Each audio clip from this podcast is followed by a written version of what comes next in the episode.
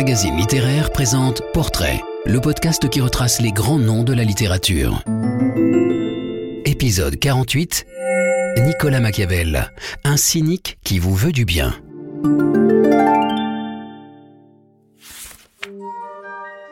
Homme de la Renaissance, Nicolas Machiavel est resté dans les mémoires pour avoir rédigé Le Prince.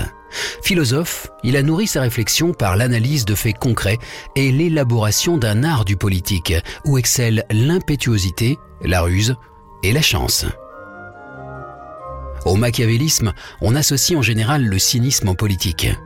Pour tout un chacun, suivre les leçons de Machiavel reviendrait à admettre que la fin justifie toujours les moyens et que la fin du politique consiste dans la prise et la conservation du pouvoir. Mais doit-on confondre la pensée de Machiavel avec le machiavélisme? L'apport de Machiavel à l'art politique se réduit-il à la mise au jour de l'art de manœuvrer les hommes? Les politiques n'ont pourtant pas attendu les écrits du Florentin pour se convaincre qu'on doit être capable de mentir aux hommes pour les diriger efficacement. On ne voit d'ailleurs pas d'où Machiavel tirerait toute sa réputation si la leçon du prince, le plus célèbre de ses ouvrages, rédigé en 1513, mais publié après sa mort, comme d'ailleurs toutes ses œuvres, consistait seulement à conseiller aux dirigeants politiques de tirer parti des situations qui se présentent. Bien avant Machiavel, Aristote louait comme une des qualités essentielles de l'homme d'action l'aptitude à saisir le moment opportun pour agir, le fameux kéros des Grecs. Néanmoins, il n'y a pas de fumée sans feu, et ce n'est pas sans quelques motifs, pas uniquement imputables à la propagande anti-machiavélienne, qu'on a donné à l'adjectif machiavélique une connotation diabolique.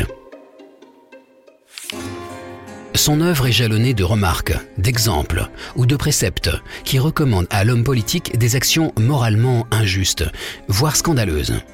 Parmi nombre d'exemples, Machiavel recommande au prince d'assassiner tous les membres de la famille des adversaires qu'ils veulent spolier, tant il est vrai qu'il faut être prévoyant et se méfier par anticipation de descendants qui auront à cœur de se venger pour récupérer leurs biens. Il est vrai que les hommes ont souvent plus de mal à oublier la perte de leur patrimoine que l'assassinat de leur père. L'œuvre politique du Florentin serait le bréviaire des tyrans, un manuel du bon usage de la perversion en politique. Mais démontrer les jeux du pouvoir, n'est-ce pas déjà les dénoncer? C'est ce paradoxe qu'a retenu Jean-Jacques Rousseau. En feignant de donner des leçons au roi, Machiavel en a donné de grandes au peuple. Le prince est le livre des républicains. Mais au-delà de ce que l'on croit savoir de lui, qui était Machiavel? Un homme politique raté? Un écrivain accompli?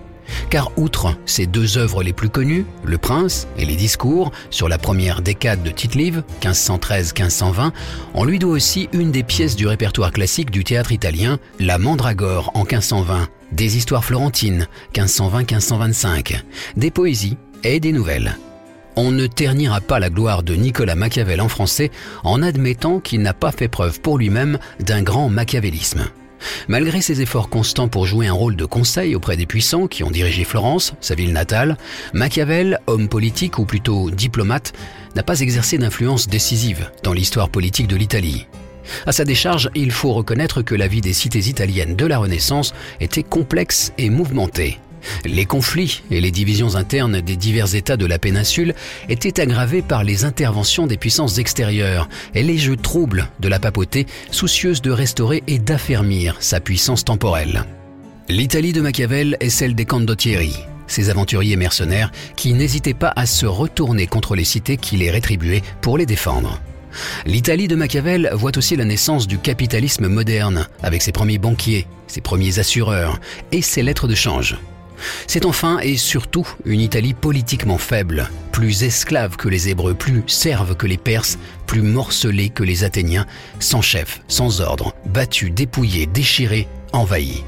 Une Italie qui, si l'on en croit le chapitre final du prince, exigerait un prince nouveau, à même de la guérir de ses plaies déjà depuis longtemps devenues purulentes.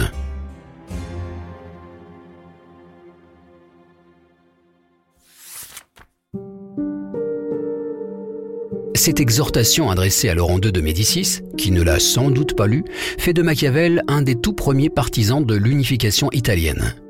Il est certain que ce dernier voyait une nécessité du moment, ne serait-ce que pour faire contrepoids à la France et à l'Espagne, nation qui, elle, venait alors d'achever la leur et, de ce fait, jouissait d'une plus grande stabilité politique.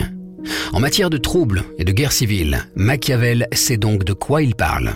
Né en 1469 dans une famille de petite noblesse appauvrie, élevé sous la direction d'un père parcimonieux mais soucieux de son éducation, il a été enfant le témoin des conflits entre les grandes familles de Florence. Il a assisté à la répression par les Médicis de la conspiration ourdie par les Pazzi en 1478. La chute de Savonarola en 1498, excommunié puis brûlé, achève de convaincre le jeune Machiavel de la spécificité de la chose politique. Il doit en outre, à l'éviction de Savonarola, d'entrer dans la carrière et d'exercer sa première magistrature politique effective en tant que secrétaire de la chancellerie des très hauts et magnifiques seigneurs de Florence. Jusqu'en 1512, durant 14 années bien remplies, Machiavel s'est efforcé d'agir comme diplomate ou comme représentant des intérêts de sa ville. Il voyage alors beaucoup, aussi bien dans les cités voisines qu'à l'étranger, notamment en France, l'allié traditionnel de Florence. Il rédige de nombreux rapports, matrice de ses œuvres ultérieures, et accomplit diverses missions d'ambassade. À défaut d'être un décideur, il est devenu un homme de confiance du pouvoir. On lui attribue la charge de régler certains conflits ou de négocier certaines affaires au mieux des intérêts de la République. Une défaite militaire en 1512 face aux Espagnols précipite la fuite de Piero Soderini, le gonfalonier à vie, sorte de président du conseil et de chef de l'exécutif et protecteur de Machiavel s'ensuivent le démantèlement des institutions de la République florentine et le retour des Médicis dans les bagages des Espagnols.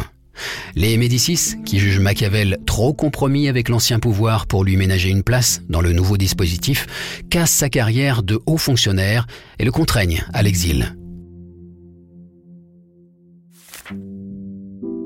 Réfugié non loin de Florence, Machiavel vit chichement dans sa propriété, tente de rentrer en grâce et de réintégrer les affaires. Si le nom de Machiavel brille aujourd'hui davantage que ceux de la plupart de ses contemporains, il le doit, paradoxalement, à l'inaction à laquelle l'on contraint sa mauvaise fortune. On l'aura compris, Machiavel n'est pas un théoricien de la chose politique. Il n'aborde pas en philosophe l'arte dello santo. Son œuvre n'est pas comparable à celle de Platon, de Hobbes, de Montesquieu ou de Rousseau. Tout d'abord, dans le cadre de ses charges, son activité d'écrivain consiste pour l'essentiel dans la rédaction de comptes rendus diplomatiques, de réflexions sur la manière dont on doit traiter une population révoltée ou de description des choses de France ou d'Allemagne. Puis, une fois contraint à l'inaction, quoique toujours mu par le désir de revenir aux affaires, voire d'agir parmi ses écrits, il se fait l'auteur d'ouvrages à portée politique plus générale, comme Le Prince et les discours. Homme de la Renaissance italienne, Machiavel ne semble pourtant guère avoir été touché par les œuvres des artistes qui ont fait la gloire de son temps. Il n'en parle presque pas. Sa sensibilité esthétique s'exprime dans son art d'écrivain et beaucoup le considèrent comme l'un des plus grands prosateurs italiens. Quand il rédige Le Prince, il s'adresse à Laurent II de Médicis et, au-delà de ce dernier, à tout prince susceptible d'entreprendre une grande politique en Italie. Il n'hésite donc pas à flatter l'humeur des princes, les invitant à se méfier tantôt des grands, tantôt du peuple, tandis que dans les discours ou les histoires florentines, il paraît adopter un ton plus républicain et soutenir par exemple que les fautes des peuples viennent des princes. Machiavel, penseur de la question politique, tient compte de la variété de la matière et de la gravité du sujet. Il ne procède pas par définition générale et ne cherche pas à définir in abstracto l'action politique, l'état ou le rapport social. Il s'attache plutôt à en décrire les conditions de possibilité. C'est pourquoi on a pu parler d'une philosophie de la praxis politique où domine le goût du concret et le refus de croire aux théories politiques reposant sur des éléments transcendantaux comme le sens de l'histoire ou la religion. Machiavel et tous les grands auteurs sont sur lire.fr. Si vous avez aimé cet épisode, abonnez-vous au podcast Portrait de Lire Magazine Littéraire et aidez-nous à le faire connaître en laissant des commentaires et des étoiles.